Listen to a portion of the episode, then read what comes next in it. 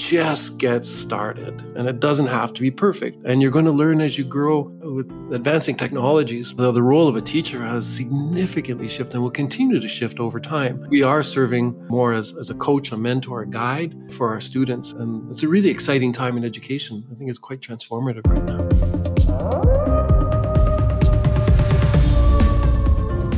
Hello, dear listener, and welcome to this Leitwolf podcast. Maybe today is the first time that you come across this leadership podcast because you happen to know my incredible guest. I have a huge pleasure today to welcome Barry Dequanne, and maybe you know Barry. So if you're new here, my name is Stefan, and I am a leadership catalyst. My vision is to build a well led world. And in this Leitwolf podcast, I want to share with you my best tools, my best tips to help you lead yourself and others with more impact. For now, I hope you sincerely enjoy this brilliant episode with Barry. It's just brilliant, full of gold. But feel free to tune in again next week. That's when I'll talk about a very strong emotion that sometimes holds leaders back from having more impact. Stay tuned and come back if you like it. But now, let's talk with Barry. Dear Barry, Welcome to the Leitwolf podcast. Thank you, Stefan. It's a great pleasure to be here. And You're very kind with your words. Thank you. You very much deserve them. Barry enjoys a tremendous global career and is currently director of the International School of Zug and Lucerne. ISZL is an independent non-profit school serving the international community of central Switzerland.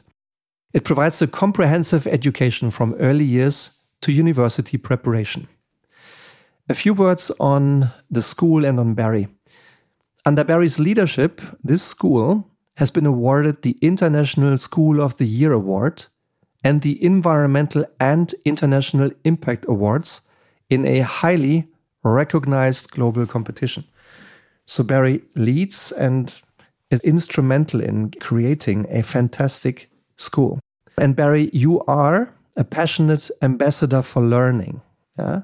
Which is key to happiness and is also key to successful leadership.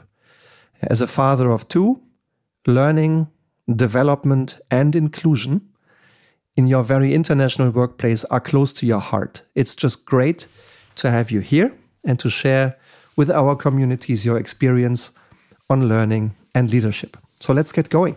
My first question to you, Barry What is the essence of good learning to you?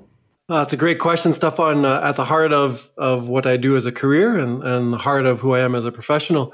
If I go back to your introduction, I, I think the, the recognitions we received as a school, um, the learning of our students, I appreciate the credit you gave me, but uh, good learning only happens through the collaborative efforts of an entire community, the partnership with the staff uh, that work in the school, uh, the parents, and of course the students, and everyone working t- together towards a, a, common vision.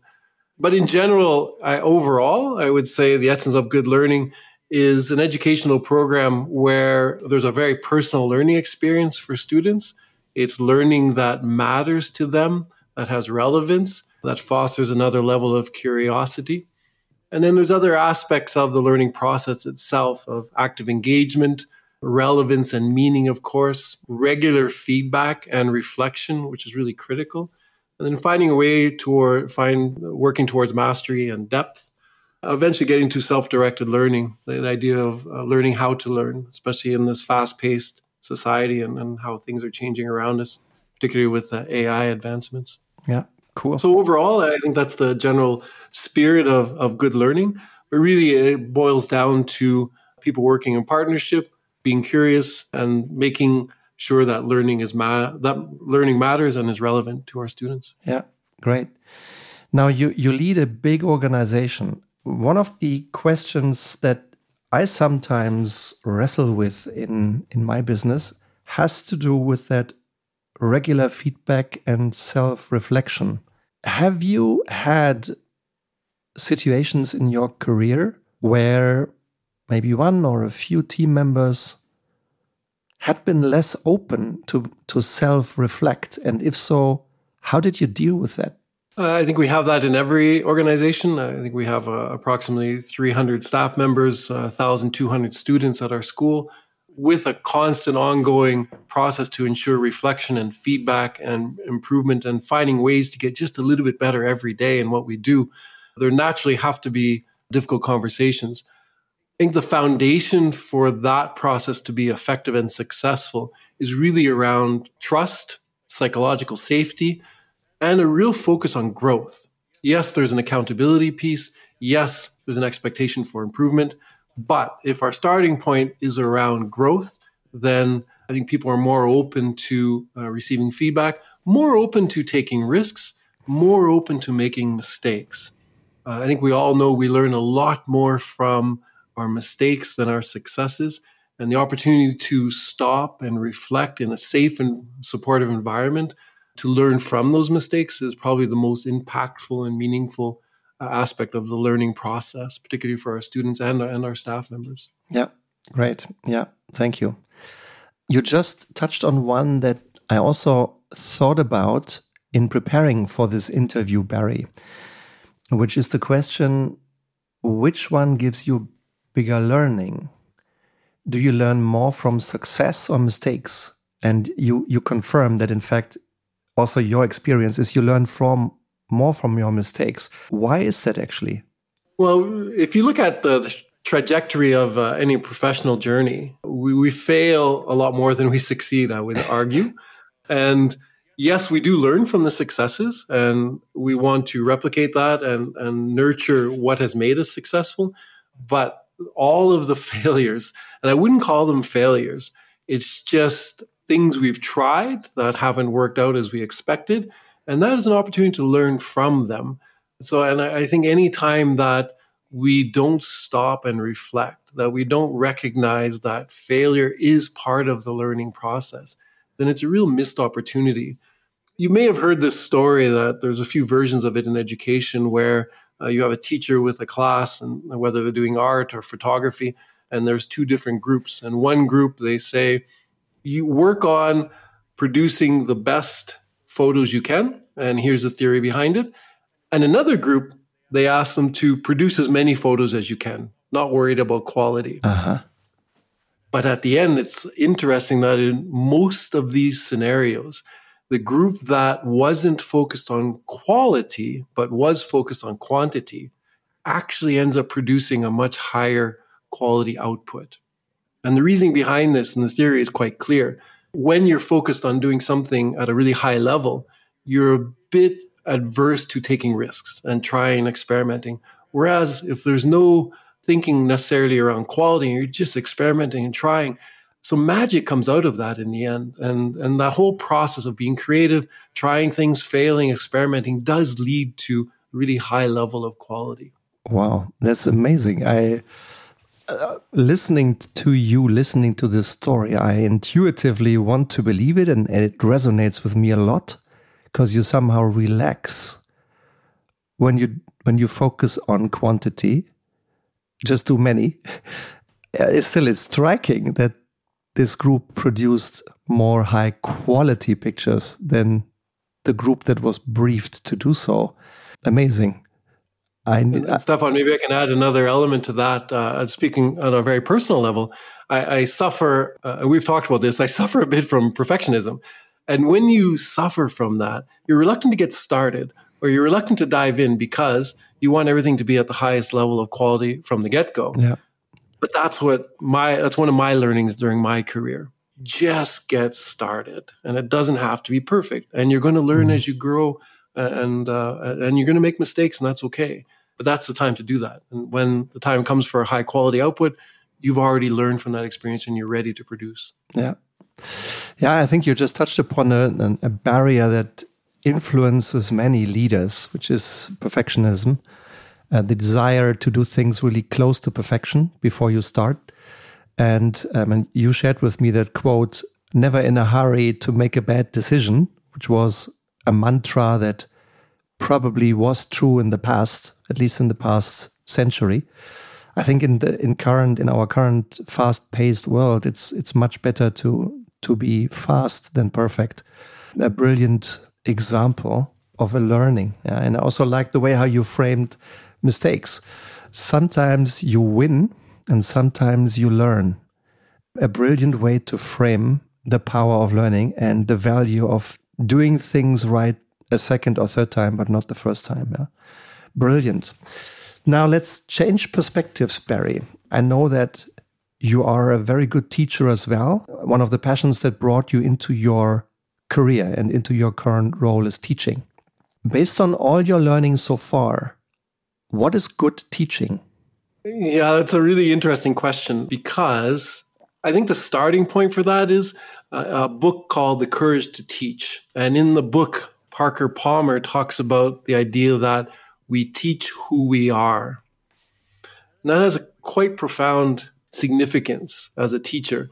Because I think sometimes we see a really effective teacher and we want to take that and just apply it to everyone else. But it doesn't work that way.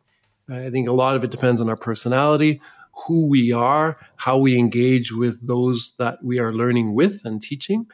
However, there are some strategies and approaches that are quite universal. And again, as I, as I mentioned before, this idea of the essence of good learning and the essence of good teaching are one and the same.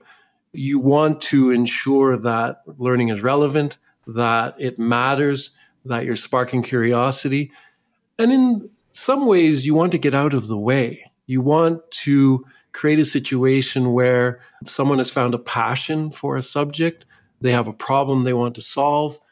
It doesn't feel like learning necessarily, but you are engaging in something that you're very passionate about, you're committed to, and you want to learn more. And give a, a, very brief example from our, our school. And one of the reasons why we were recognized as the International School of the Year, we have some students that are very interested in the global ecosystem and the environment. And they created a, an aquaponics center at our school. This is something that happens after school. And it's a system involving fish and waste and plants and growth and it's been incredibly effective and, and recognized internationally. These students have learned on their own, with support of teachers, of course, and guidance, but learned about science, they've learned about physics, they learned about writing and communication, engaging with community members, about building things, about reaching out to uh, other communities to partner with them, the history around this. And this was is not necessarily part of our curriculum uh, and i call it uh, at times as a bit of our on the periphery of our education program where i think it actually should move from the periphery to the core and that's something we are working on. But a student saw a problem that they felt needed to be resolved and was passionate about it and has dedicated years now of uh, working towards developing this aquaponics center and inspired other students what an incredible learning opportunity yeah. So when I think about good teaching, uh, I think we have a clear vision and mission around who we are, clear set of values, clear set of approaches and pedagogical ideals that we know work in a classroom. But at the end of the day, if we can help students to identify what matters to them, personalize that learning experience as much as we can, and then support them and serve as a mentor and a coach. And again, I'll come back to AI with the uh, with advancing technologies the, the role of a teacher has significantly shifted and will continue to shift over time. Mm. Whereas we are serving uh, more as, as a coach, a mentor, a guide for our students. And it's a really exciting time in education. I think it's quite transformative right yeah, now. Yeah, completely agree. Now, a little bit more into your background when you when you were a child, if if I may, Barry.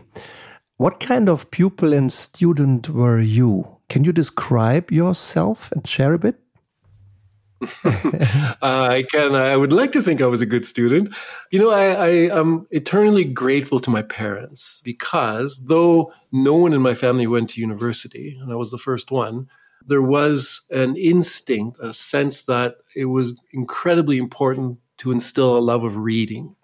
And my parents did that at a very young age with me.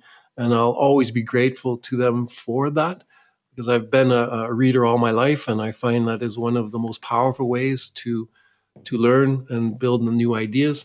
I think sometimes you read one book, uh, you might be influenced quite strongly in that direction, that idea.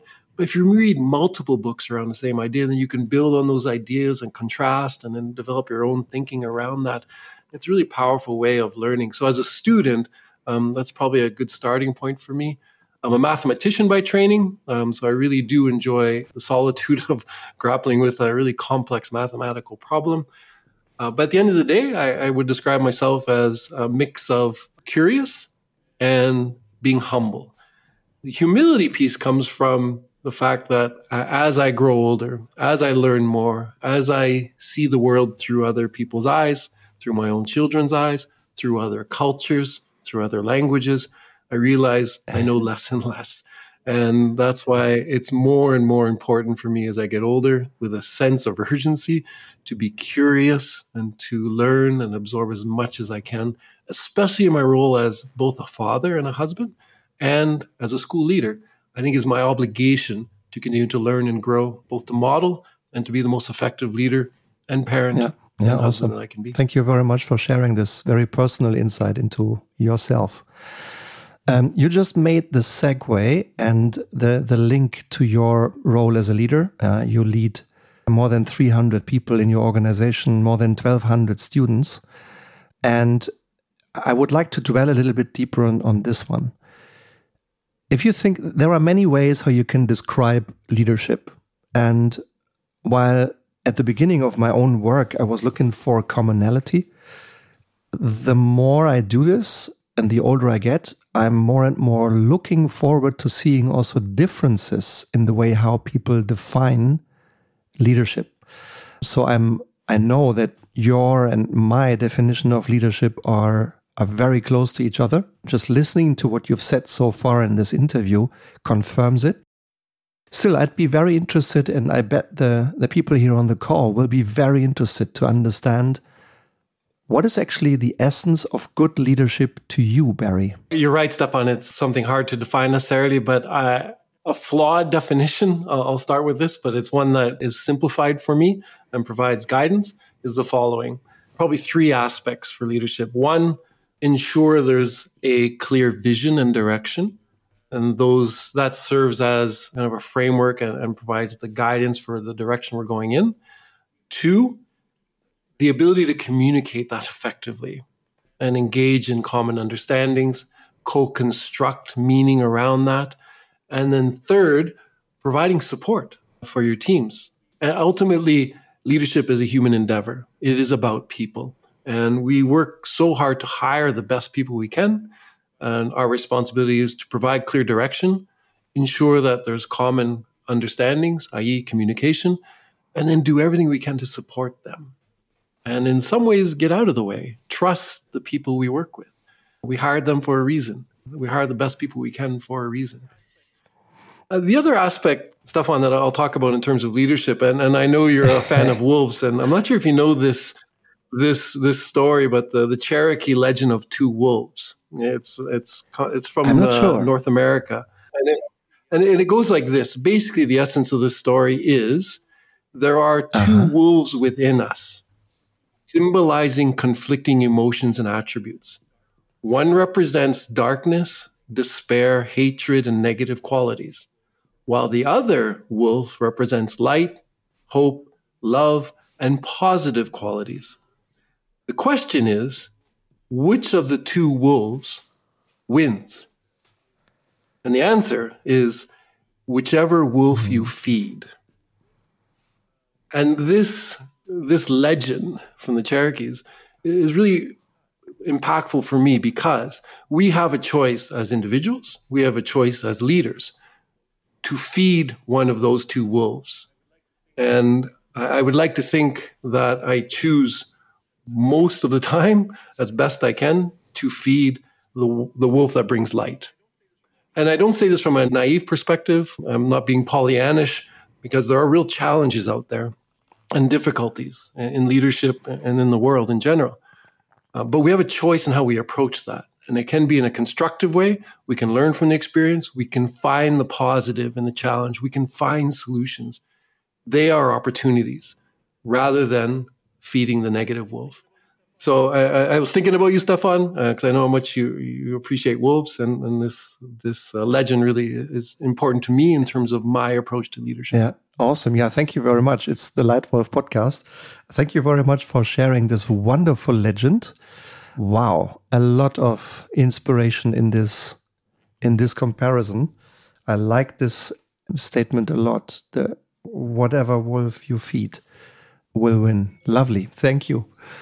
The this podcast, this interview is full of reference to two terms. The terms are learning and leading. In my part of the, the business world, my little part of the world, I see examples of people learning fast and as a consequence having a chance to learn to lead also more effectively.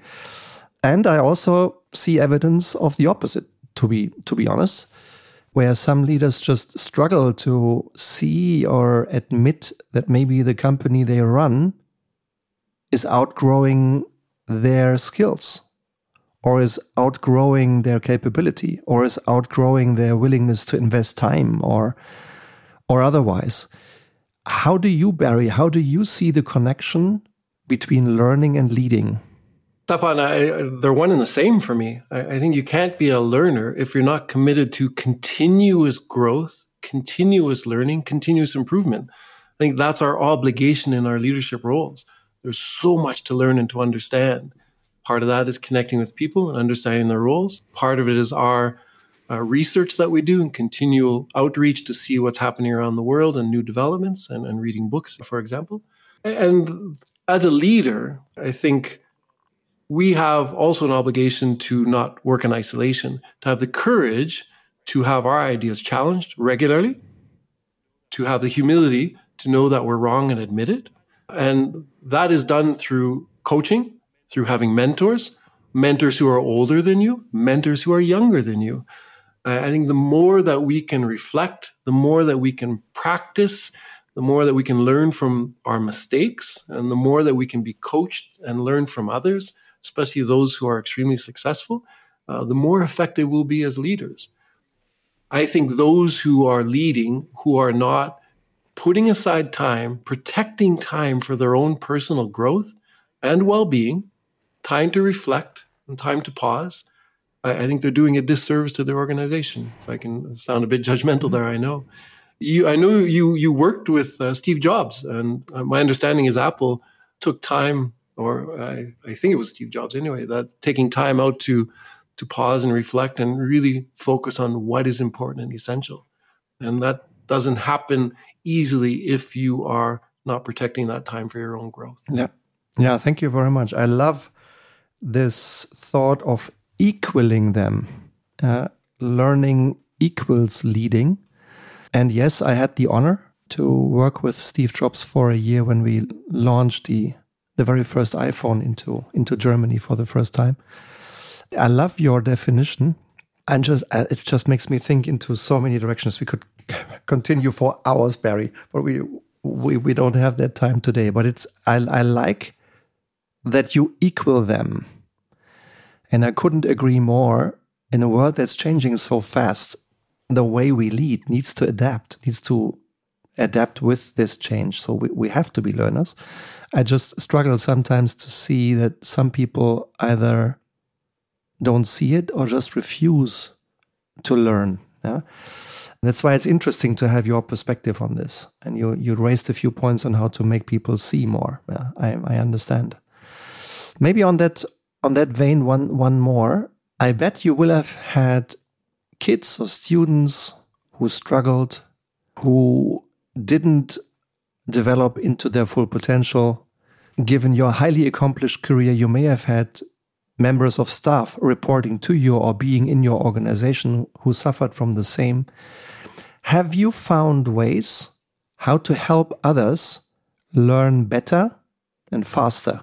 And Stefan, perhaps my caveat to everything I'm saying today is uh, these are the ideals that I aspire to. By no means am I perfect in all of this and I'm doing my best to to realize these aspirations.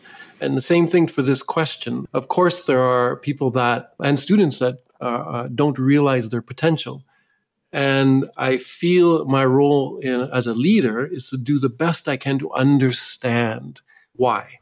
And that does involve time, connection, building trust, understanding each other, understanding the person, Sometimes it's fear related, sometimes it's capacity related and, and just a need of training. Sometimes it's my fault because I've not been clear about expectations and alignment. Uh, there are many things. And, and so my hope is that as we work with professionals and, and students, that we are committed to doing everything we can to support our colleagues and our students to reach their potential, to achieve more than they think possible, is, is our vision statement. And that does require connection and understanding of others, which takes time and energy. But in my opinion, it's time very well spent. Learning, growth is a human endeavor, and that's a commitment that we hope to make at our school with everybody. Yeah, awesome. Yeah, thank you for this one.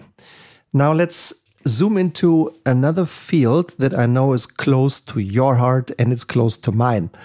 For the audience here, Barry has been a hockey player, being Canadian and hockey being the sport in Canada. It's not a big surprise. What is a great achievement, I think, is having played on the level that you played, uh, Barry. You've played in front of thousands of people watching you.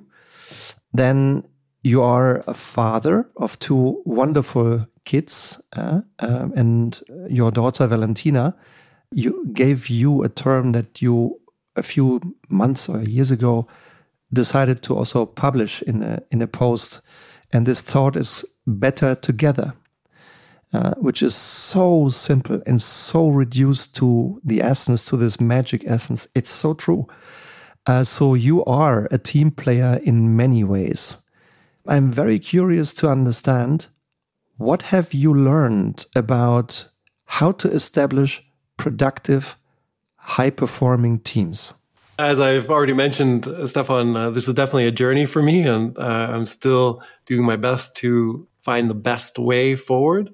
Uh, but what I have learned o- over time is probably first and foremost trust and psychological safety. If your team if my if our teams don't have a strong sense of trust and psychological safety, I, I feel that's probably the strongest barrier to the team being effective. Because Jim Collins and others talk about us needing to be brutally honest, to face the hard facts, to have open conversations, to challenge each other. That's our, our duty of care uh, as leaders. And I think if we're not able to trust each other and know that we're holding each other uh, with care and support, then then we're definitely not going to be as effective as we need to be.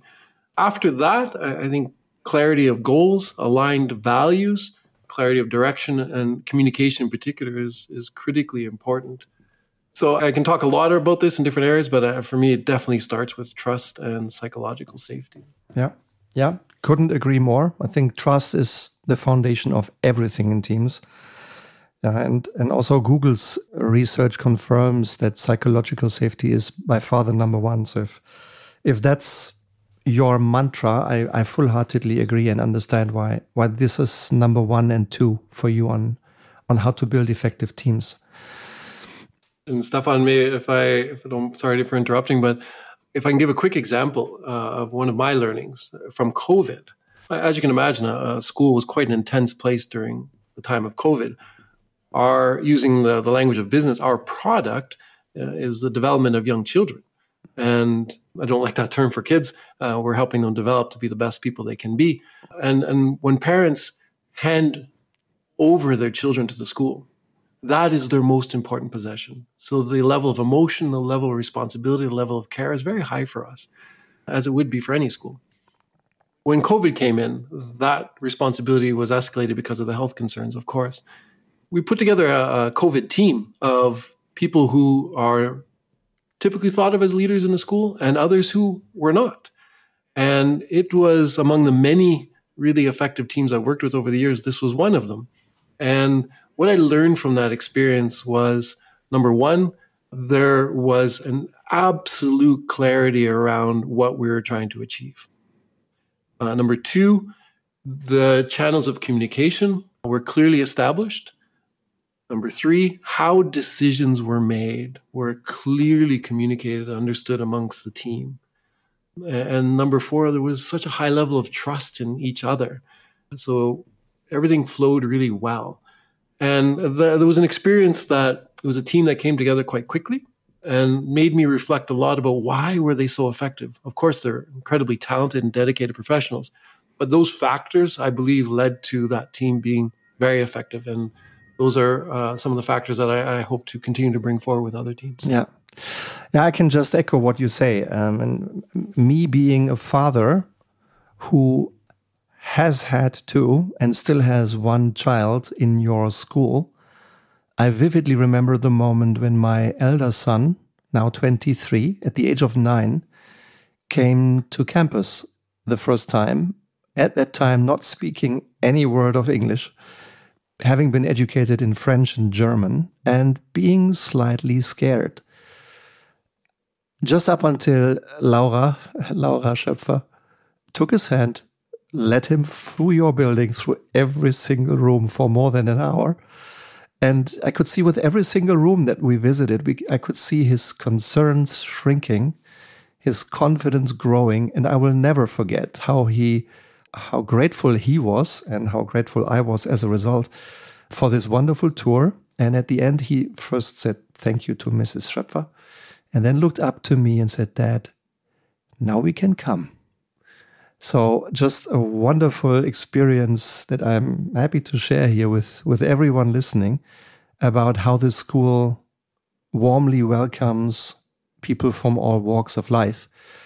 And also the second one you raised about COVID, Barry, um, I mean, I also perceive this. I mean, as a parent in your school, the clarity of communication, the speed of communication. I never had an, an unduly long period of unclarity, although the world was taken and shaken upside down in, in that period called COVID.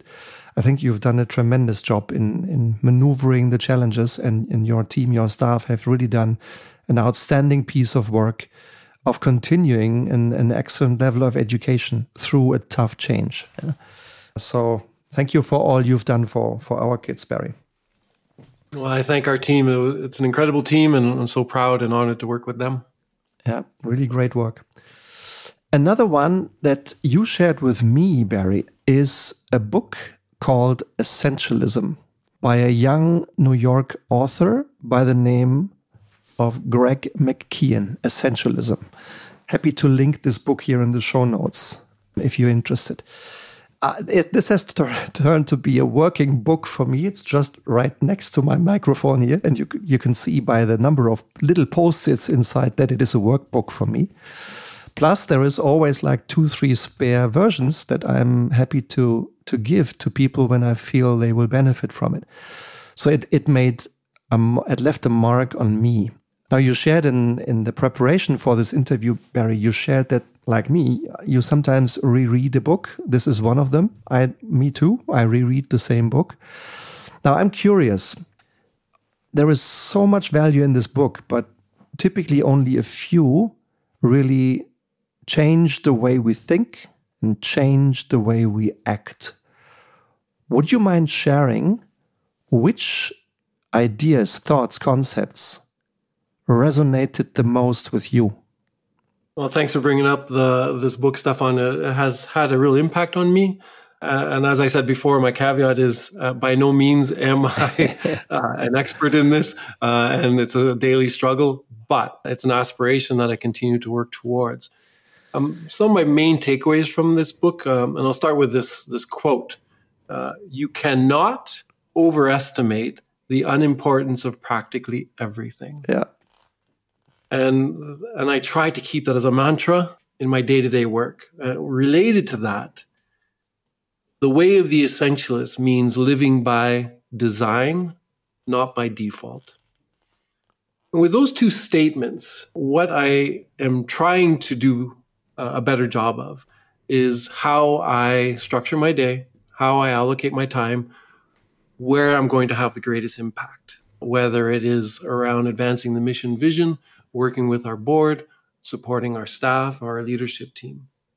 And then this is an ongoing part of our work. And I know you do a lot of this with your own uh, coaching stuff on around what's going to have the greatest impact. The, the 20, 80% rule, uh, Pareto principle, I think it's called, where 20% of your effort results in 80% of the outcome or productivity or, or most significant impact.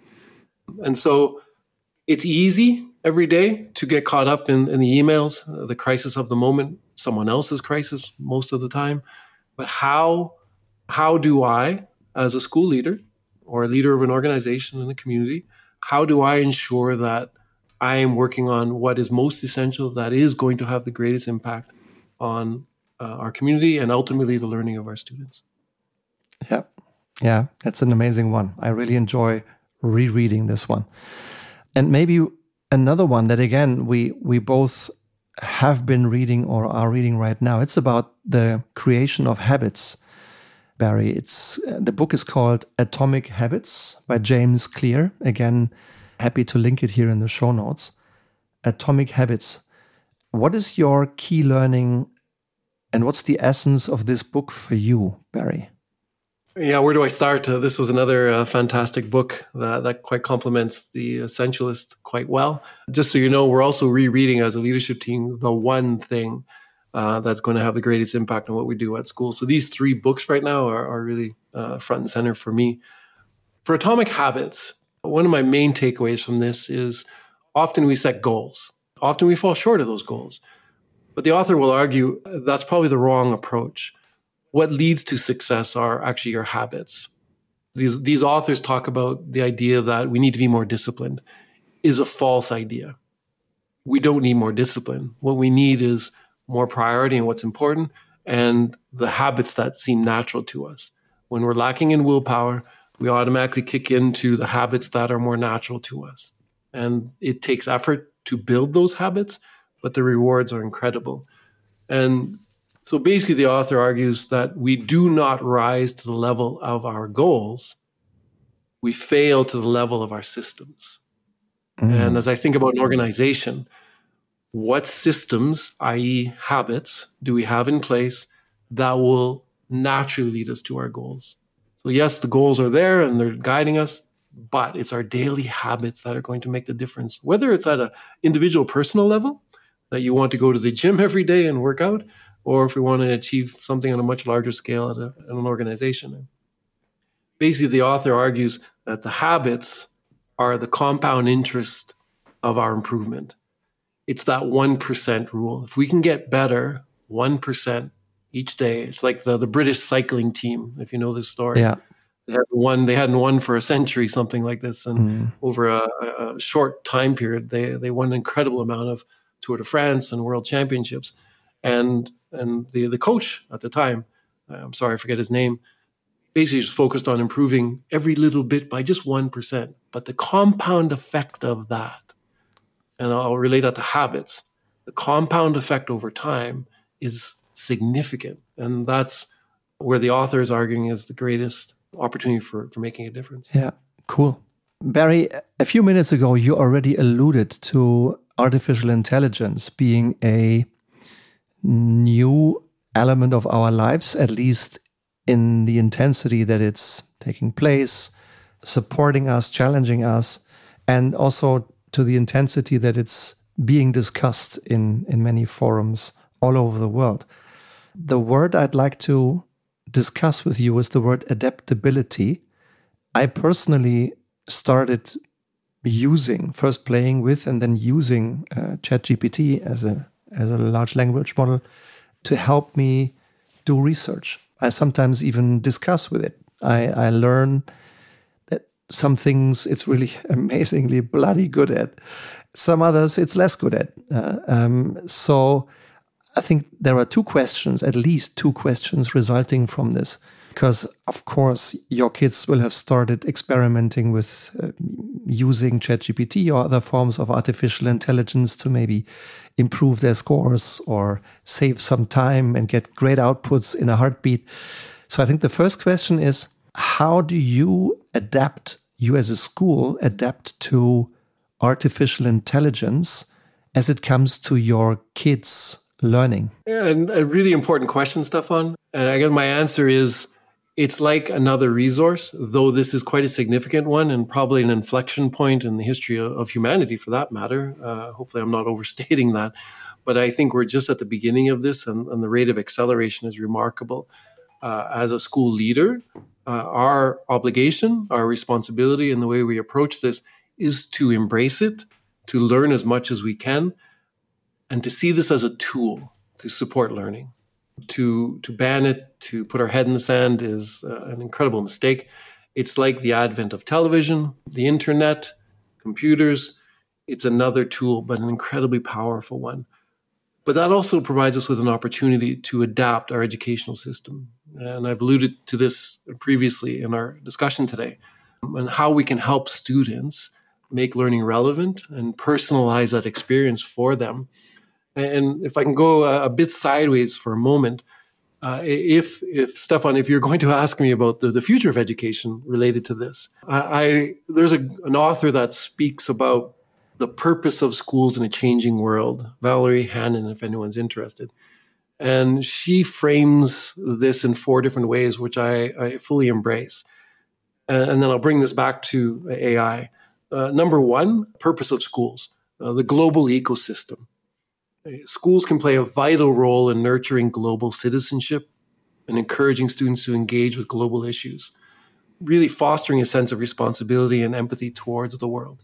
So there's this really macro level of responsibility for a school and for a student and, and for families around learning of a global ecosystem. The second piece is around society. How do we thrive as society?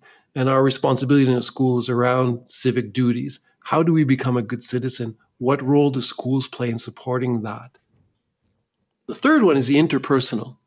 If we are not able to connect, negotiate, understand, empathize with others, to read body language, to have healthy conflict, to communicate well, to have intercultural competencies at a high enough level to understand where other people are coming from and to see the world in different ways, then we're going to face some challenges going forward in those other areas.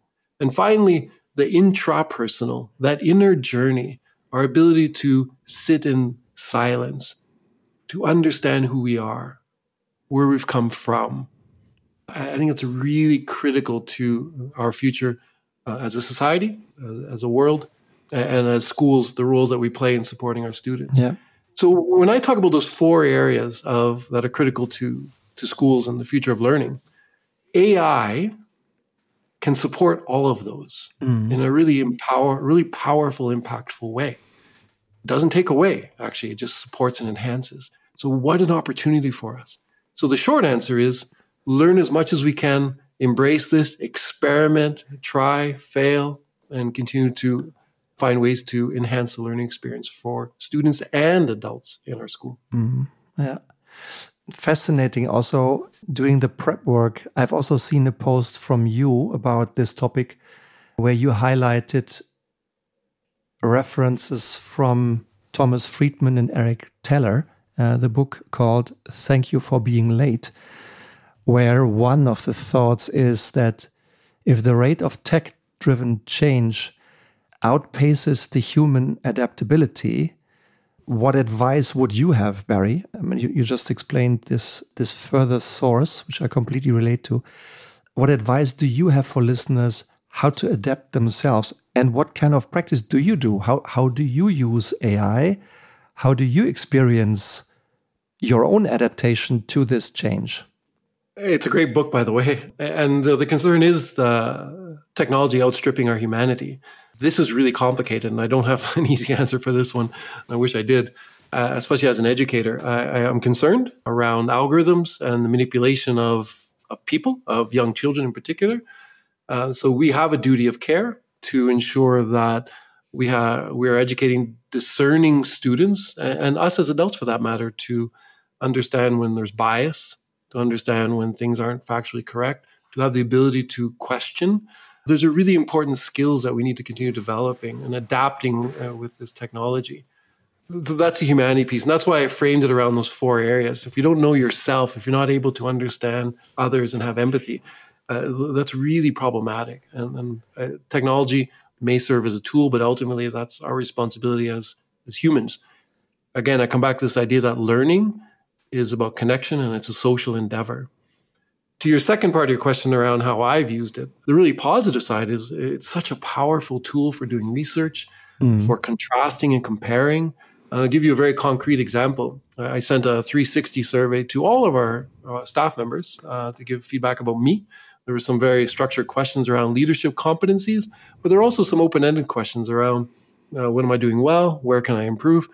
There was pages and pages of pages of, of written feedback. I read through it all carefully, and then I, I started the process of trying to synthesize it all. And I actually just took it all and I threw it into Chat, Chat GPT and I said, give me the top three trends for where, what I'm doing really well and where I need to uh, focus on growth. And it did it in about three seconds and it was much better than anything I could have done. Wow. It was quite objective. and then I, I found that, and our leadership team, for the most part, they've all done the same thing. We found that to be an incredible resource for us an objective feedback that came back in seconds that really provide guidance for growth as we head into the next school year. Cool. Well, that's a, a really revolutionary way to, to see 360 feedback. Amazing.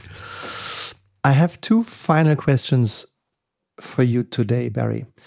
The first one is you already alluded to some of the things you do. Obvious, apparently, you are an, a very curious and intensive reader already by the role model that your parents gave you when you were a young boy.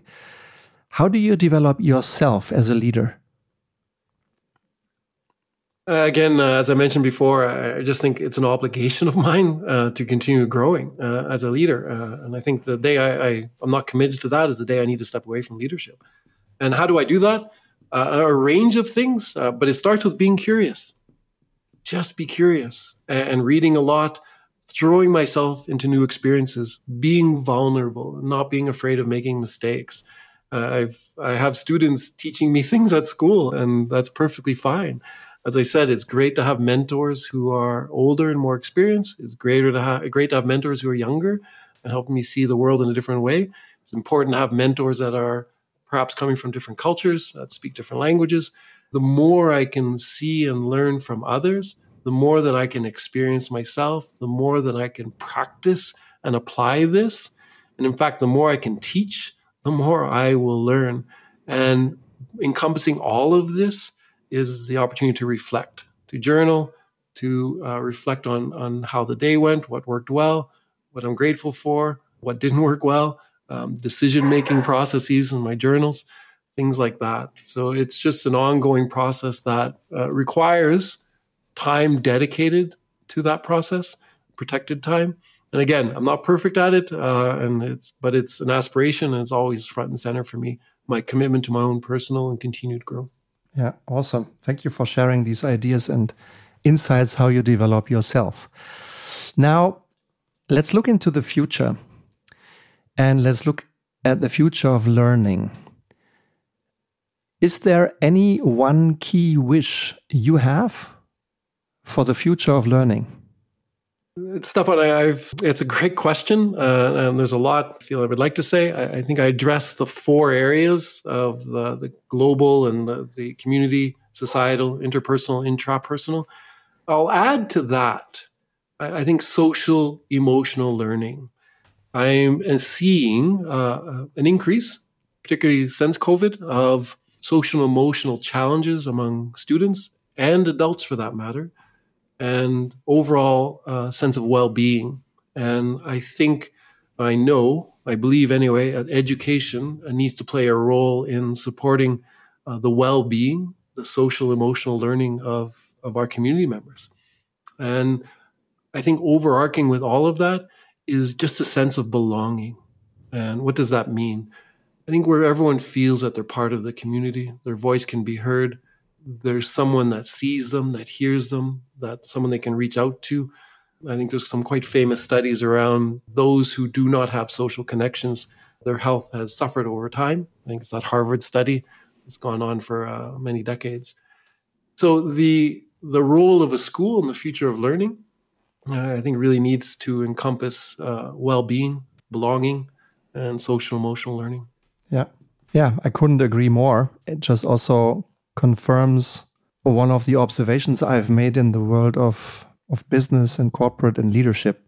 Picking from Jim Collins, the book Good to Great, uh, the highest correlation of those very few companies who, during their history at some point in time make it from good to great is indeed with leadership. And the strongest leaders unite two strengths in themselves that are seemingly contradicting at first, which are these these exceptional CEOs in roles like you, Barry. They combine outstanding willpower with endless humility. And the second part is what's lacking more in my observation. It's and, and I think focusing on well-being, focusing on the sense of belonging and on this feeling of connectedness is probably the much better and much more fruitful avenue to to adding this and strengthening this than than to focusing purely on on academics and knowledge and facts. Yeah. Uh, if people's if leaders struggle, they they rarely struggle on willpower. If they struggle, they struggle on on on humility and being human. So that resonates a lot with me. Now, Stefan, yeah? I, if I may, I definitely don't want to diminish the importance of like, the technical aspects of learning, the academic rigor, the opportunity to learn from experiences. I think those are all those all continue to be critical. What is shifting, I think, about uh, the future of learning is the role of schools and the role of how, or the approach to how we learn with technology coming in. You know, the formal education system is quite recent in the history of, of humanity. Uh, before that, it was really focused around mentors and coaching and practical experiences. I live in Switzerland right now. I think the, the Swiss society does an incredible job of apprenticeships and supporting young students to grow into professional capacities. Uh, and almost every aspect of my life here, whether I'm seeing a doctor or a real estate agent, there's an apprentice there. What a powerful experience. So the, that mixture of, again, coming back to personalizing that learning experience, embracing technology to further support learning. So I think we're, we're continuing to evolve there too. That's why I think it's such an exciting time in education and learning. It really is an inflection point in the history uh, of schools and, and learning in general. But with that, I, I just I still want to emphasize the, the social emotional learning piece and the sense of belonging. I think that's really important. And that just emphasizes what's in our, our school's mission statement to make the world a better, kinder place. Yeah, awesome. Barry, I would like to hand over the, the final and closing word to you. But before I do so, let me express my gratitude. It's really awesome. I'm really grateful that you've invested your time today to be my guest and that you've shared some of your precious experience along your way with this community of Leitwolf podcast listeners. This audience is growing fast. Last month, we've had more than 13,000 people on all continents in more than 100 countries joining this learning exchange and this movement. So, what I'd like to do at the end is hand over to you and invite you to, to either share a question or to share a message with the Leitwolf community out there. So, what would you like to ask or share, Barry? And Stefan, thank you so much for this opportunity. Uh, I, I learned a lot myself from this experience, uh, the opportunity to reflect with you and just speak about some of my beliefs and, and what I'm learning on this constant journey. Uh, in terms of the community, uh, hello everyone. Thank you for listening. Uh, I would be grateful to continue this conversation. Um, my question, the conversation, what I really like to learn from you is what is most important for your own learning? How do you learn most effectively? What are your approaches to learning? Uh, part one. And then part two, how do you protect that time? How do you ensure that there's time for reflection, for your own well being, your own balance? I think we, we talk as a leadership team ourselves on how best to do this. So I guess the, the short question is how do you learn and how do you ensure that you have the time to do that very well? And maybe Stefan, my my parting, my final words would be as a leader and as a person, uh, probably the two things that are really important to me to be kind and to be curious. Awesome. Dear Barry, thank you so much. It's been a huge pleasure to have you here as our guest today. Thank you, Barry De Thank you, Stefan. It's been my honor.